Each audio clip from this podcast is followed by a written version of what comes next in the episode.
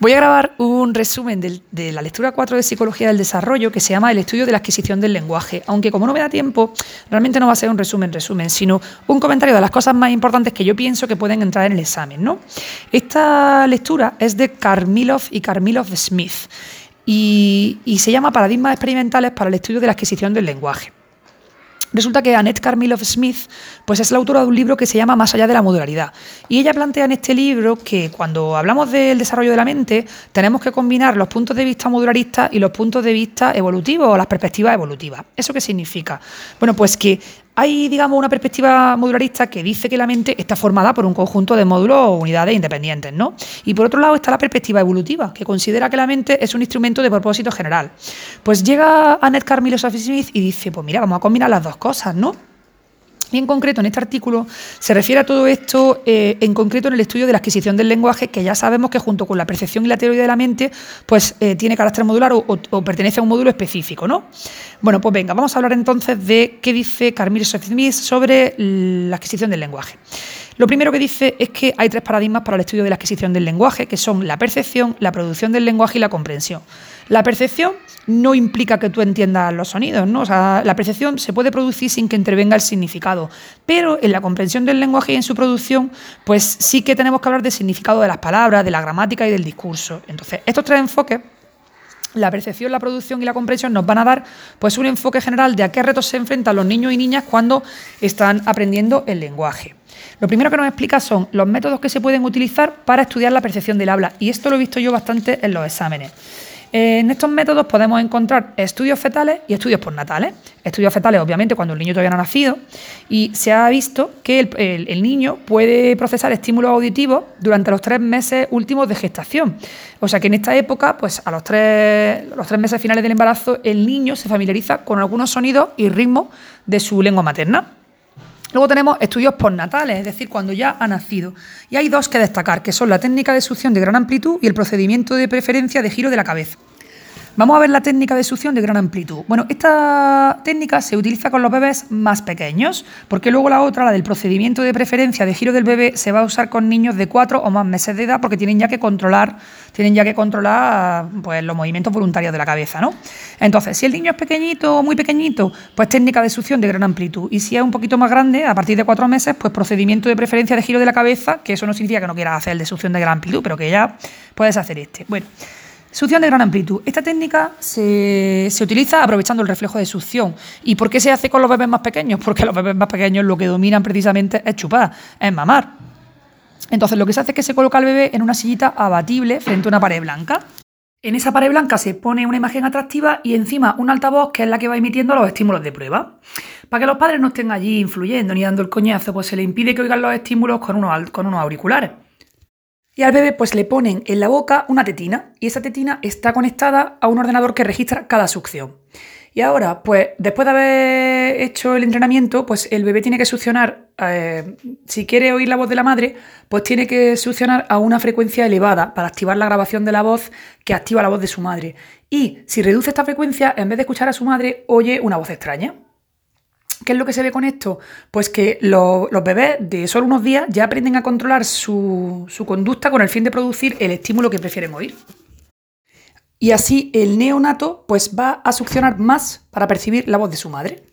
Hay otra versión en la que en vez de escuchar, en vez de tener que elegir entre escuchar la voz de su madre y la voz de una desconocida, pues lo que tienen que seleccionar es si van a estimular, si van a escuchar sílabas o palabras de su lengua materna o de otra lengua desconocida.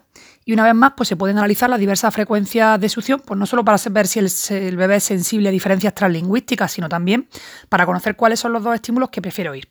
Pues esto sería la técnica de succión de gran amplitud. Y ahora tenemos la técnica del procedimiento de preferencia de giro de la cabeza. Ya hemos dicho que se hace con niños de 4 o más meses de edad y lo que vamos a ver es comprobar las capacidades infantiles para discriminar entre tipos, de contrastantes de estímulos eh, auditivos. Bueno, pues ¿qué se hace? El bebé se le pone en una sillita especial o en las rodillas de la madre o del padre y está en una cabina que tiene tres lados. Entonces, eh, se le va entrenando para que se acostumbre a escuchar, por ejemplo, si estamos entre francés y ruso, pues se le acostumbra a que escuche el francés. Y bueno, como en las técnicas que hemos descrito ya, pues los padres no pueden escuchar los estímulos que oye el niño porque así pues, se impide que, que influyan. Entonces pues se le ponen unos auriculares bien ajustadicos y ni la madre ni el investigador pues van a poder percibir estos estímulos que oye el niño. Porque así, claro, impiden que influyan en su movimiento de cabeza. Pues ala, ya hemos entrenado al niño en la fase de familiarización, lo hemos entrenado para acostumbrarse al francés.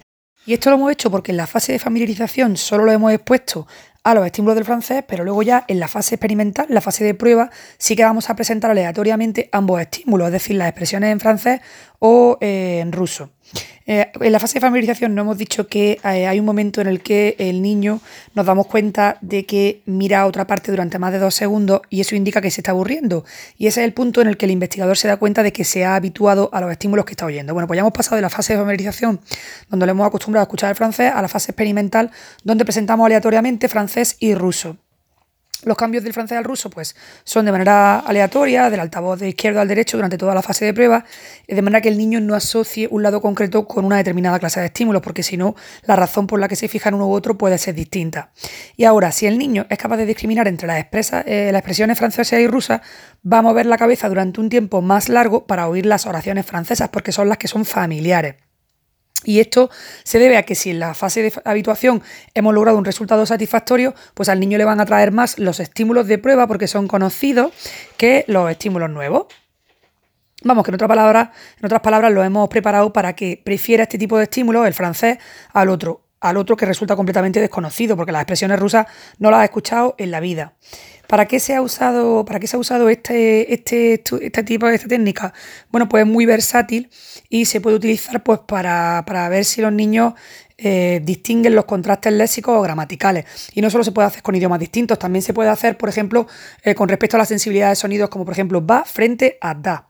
Pues con esto hemos terminado ya lo que serían las técnicas para estudiar la percepción del habla. Y ahora vamos a ver las técnicas para estudiar la producción del lenguaje. Bueno, aquí simplemente vamos a hablar de la técnica de observar y transcribir las expresiones lingüísticas espontáneas de los niños. El método más antiguo para recoger datos sobre el lenguaje infantil, pues es el diario que escribían psicólogos y pone aquí los lengüitas que llegaron a ser padres. No sé lo que es un lengüita, pero bueno.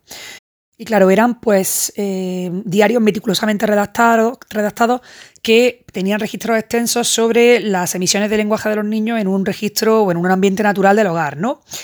Ya llegaron los años 1960 y la década de los 60 pues se reemplazaron estos registros escritos por grabaciones magnetofónicas. Uno de los trabajos lo hizo Louis Bloom y después Roger Brown y su estudiante. Y lo que hicieron fue pues eh, descripciones longitudinales del desarrollo del lenguaje de tres niños a los que pusieron el nombre de Adán, Eva y Sara.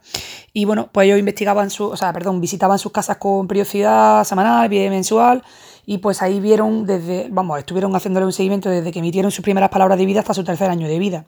Pero un problema corriente y grave que surgía en la comunicación de estos estudios observacionales fue la forma idiosincrática, perdón, idiosincrásica de codificar los datos que utilizaba cada, cada investigador. A principios de los años 80, pues dos conocidos investigadores del lenguaje infantil crearon una cosa que se llama CHILDES o CHILDES, ¿no? que es Child Language Data Exchange System, que sería el sistema de intercambio de datos sobre el lenguaje infantil. Es una base de datos accesible desde todo el mundo en la que las personas pueden aportar cualquier material relevante en un formato estándar y lo que se hace pues es registrar el desarrollo del lenguaje infantil y se presentan pues, detalles de las palabras, la gramática y los errores que producen los niños que están aprendiendo a hablar y también las descripciones de los contextos donde hablan. Entonces el child es este está guay porque hay información vital pues sobre prosodia, sobre acento, sobre pausa que van a conferir la propia identidad al lenguaje de cada adelante, su propia identidad. Y esto es lo que más aproxima al investigador a la observación de datos de niños reales. Así que fíjate, hemos pasado de esos psicólogos que iban a las casas de los niños a, registrar en diarios meticulosamente redactados sus producciones orales, después en la década de los 60 a registros con grabaciones magnetofónicas. Luego el estudio longitudinal de Louis Bloom perdón, y de Roger Brown sobre estos niños Adam, Eva y Sara. Y ahora llegamos al Childless en el año 80, que está guay porque es como una base de datos que puede hacer de todo el mundo para ir registrando y para ir aportando datos sobre cómo los niños, pues eso, eh, van, van desarrollando su lenguaje infantil, palabras, gramática, errores y también prosodia, acento y pausas. Aquí nos dice, nos habla también de una serie de experimentos de producción del lenguaje que se han realizado Y bueno, parece ser que las interacciones espontáneas entre niños, niños con sus hermanos, compañeros y compañeros del cole, todo esto, pues es una fuente ideal de datos de estudio de producción del lenguaje. Pero cada vez más, pues la observación del habla espontánea se ha ido acompañando de una experimentación semiestructurada o estructurada. Y en este caso, pues un investigador eh, reúne un conjunto de enfoques diferentes y a partir de ahí evalúa de manera más completa los nuevos desarrollos del lenguaje. Por ejemplo, puede usar experimentos semiestructurales ad hoc que pueden ayudar a determinar si la aparición de una nueva estructura lingüística producida por el niño, pues que la ha producido en un contexto determinado, pues se va a generalizar, puede determinar si se va a generalizar a otros contextos lingüísticos. También se habla, antes de cerrar los métodos de, producción del lenguaje, porque ahora vamos a pasar a la comprensión, de los métodos para provocar la narración. Bueno, pues a los tres años de edad más o menos se puede animar a que los niños hagan una narración utilizando una serie de estímulos. Por ejemplo, le podemos preguntar al niño qué ha ocurrido en la escuela, en las fiestas, en las vacaciones. Le podemos pedir al niño que nos narre un cuento de hadas que conoce. Podemos contarle un cuento nuevo y después pedirle que le repita. Todo eso son estímulos que nos van a permitir, a partir de los tres años de edad, invitar a un niño a que haga una narración. Y esto, claro, sería un método que me va a permitir estudiar la producción la producción del lenguaje. Y el análisis de las narraciones que resultan de todo esto, pues se basan en identificar la estructura del relato o en examinar cuáles son los elementos lingüísticos que el niño ha utilizado. Con esto terminaríamos los métodos para estudiar la producción del lenguaje y ya nos quedan los métodos para estudiar la comprensión del lenguaje. Pues aquí tenemos principalmente la técnica de la mirada preferente. Esta técnica pues aprovecha los, movimientos de la conducta natural infantil, pero en vez de evaluar, por ejemplo, si nos acordamos, la técnica esta de preferencia del giro de la cabeza, pues evaluaba la dirección y longitud de los giros de la cabeza. Pues aquí nos vamos a centrar en la conducta de la mirada diferencial de los niños cuando se le da a elegir entre dos muestras visuales pues se utiliza, bueno, este enfoque se utiliza en trabajos de investigación sobre comprensión precoz del lenguaje. También, aparte de la, comprensión precoz del lenguaje, también se ha estudiado esta técnica de mirada preferente pues, para ver cómo los niños hacen juicios sobre números o discriminan forma, tamaño y color. Cuando empezó esta técnica de la mirada preferente, pues se utilizó una, se utilizó una técnica, bueno, un procedimiento de la mirada preferente que se llama la caja de Fagan. Esta técnica o este procedimiento todavía se usa la caja de Fagan porque es fácil de manipular, porque es portátil y bueno, te la puedes llevar a todos lados, ¿no?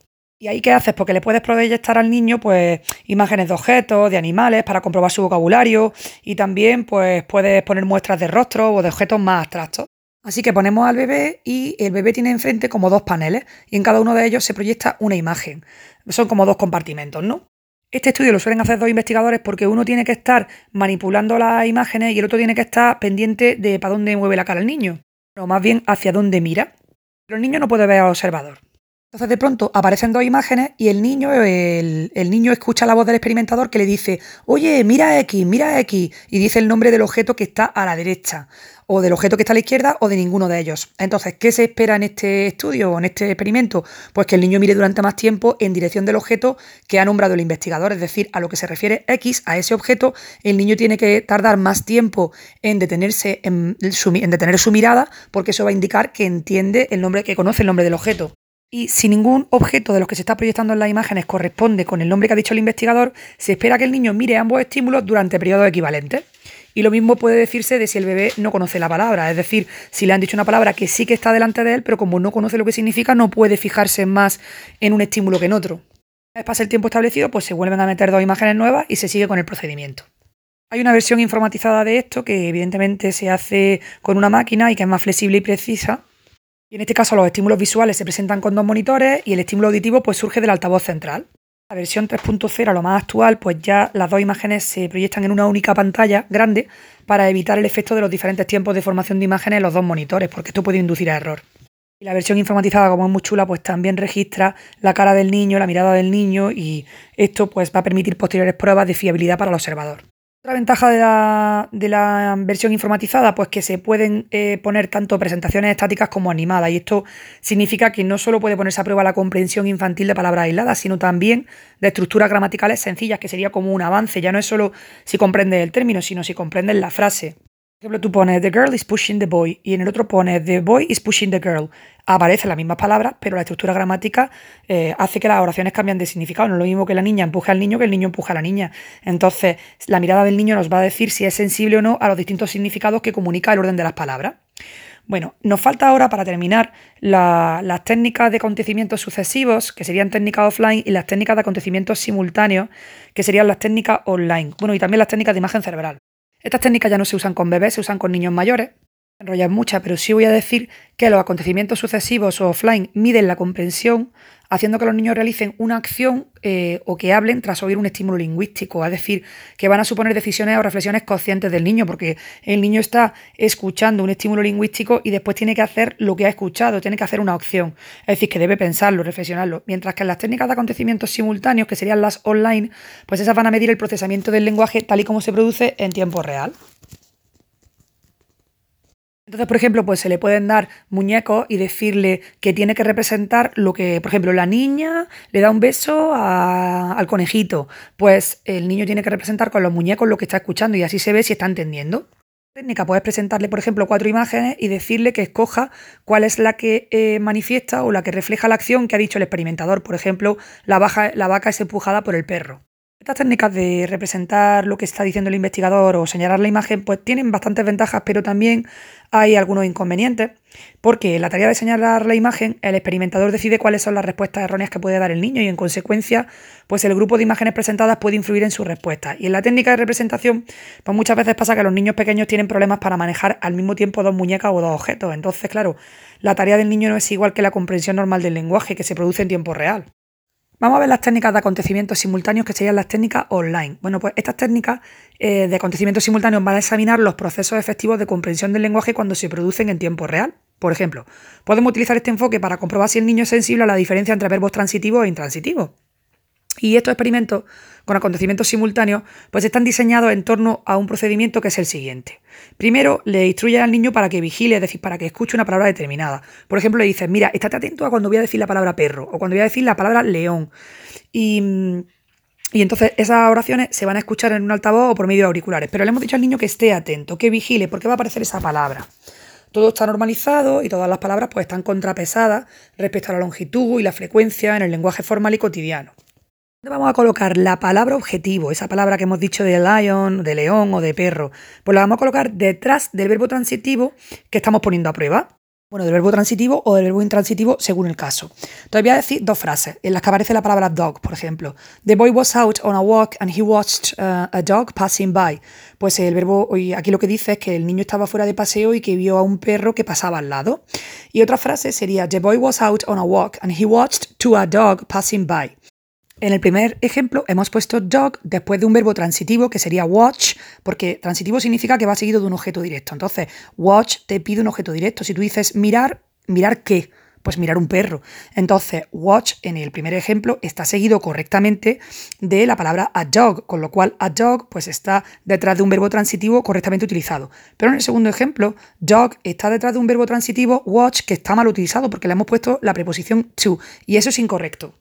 Al niño le vamos a pedir que pulse un botón conforme escuche la palabra objetivo, que sería dog, eh, pues a la mayor brevedad posible. Entonces, en la primera versión, que es correcta, el niño es normal que pulse antes cuando escucha la palabra dog que en la segunda versión, porque en la segunda versión eh, el niño no puede esperar que detrás de un verbo transitivo que está mal utilizado porque has puesto la preposición to, ya, ya no tiene sentido que ahora digas to a dog. Entonces, en, la en el segundo caso, el niño tiene que tardar más. ¿Por qué? Porque va a reconocer que está mal puesto.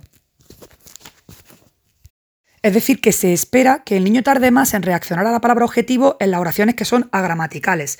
Y esto se debe a que el procesamiento de las estructuras gramaticales, pues vamos a tardar más si el niño ya ha adquirido, o sea, si el niño ya ha adquirido el uso gramatical correcto de los verbos transitivos e intransitivos, va a tardar más cuando tenga que procesar una estructura gramatical que no tiene sentido, es decir, una estructura agramatical. Es una técnica muy chula. Como trabajamos con procesos inconscientes, pues estas técnicas de acontecimientos simultáneos online pues son particularmente buenas para niños que no pueden realizar con facilidad tareas de representar ni de señalar porque claro, las tareas eh, offline, las de representar y señalar, van a exigir, cierta conciencia metalingüística, pero en el caso este de las tareas online no, no hace falta que el niño tenga esa conciencia metalingüística, porque simplemente el tiempo de reacción ante la oración agramatical, que va a ser mayor, va a demostrar que el niño ya sabe gramática, aunque no pueda expresarla o explicarla. Y nos queda ya las técnicas de imagen cerebral, pero es que esto lo tenemos trilladísimo de un montón de asignaturas. Y aquí ya lo que nos dice, pues eso, que hay una serie de técnicas de imagen adecuadas para la utilización en adultos, que serían pues la resonancia magnética mm, estructural y funcional, la encefalografía magnética, la tomografía por emisión de positrones y todo esto, que ya sabemos que miden el cambio en el flujo sanguíneo, el consumo de glucosa y la actividad eléctrica del cerebro, que es que esto ya lo sabemos, ¿no? Entonces, por regla general, con los niños y bebés, pues solo se utilizan los potenciales relacionados con el acontecimiento que se llama PRA, porque no son invasivos. Y bueno, pues estos registros, esto, el PRA este, pues registra la actividad eléctrica natural que se produce en el interior del cerebro del niño mientras escucha, por ejemplo, una palabra, una oración o un sonido no lingüístico. Y no hay nada que se introduzca en la cabeza y la redecilla es tan ligera que el niño se olvida pues pronto de que lo tiene, ¿no? Y bueno, pues ya hasta aquí nos explica cómo le colocan al niño en un asiento, con una cabina insonorizada, le fijan al cuero cabelludo del CRA y todo esto, pero el PRA. Pero bueno, que ya hasta aquí con esto tenemos que chutamos para este texto, ¿eh? Nos dicen las autoras de este artículo bueno, pues que el desarrollo de técnicas experimentales innovadoras pues han abierto nuevas puertas al campo de la psicolingüística evolutiva y han permitido superar pues, diversas limitaciones de la investigación exclusivamente observacional. Pero dicen que de todas formas el uso continuado de registros diarios y de cuestionarios pues, es vital y no debe sustituirse por completo por los experimentos de laboratorio, sino que habría que combinarlos, ¿no? Hacer una observación cuidadosa por parte del investigador, de los padres, y a partir de ahí se pueden descubrir muchas capacidades sutiles y a veces sorprendentes, ¿no?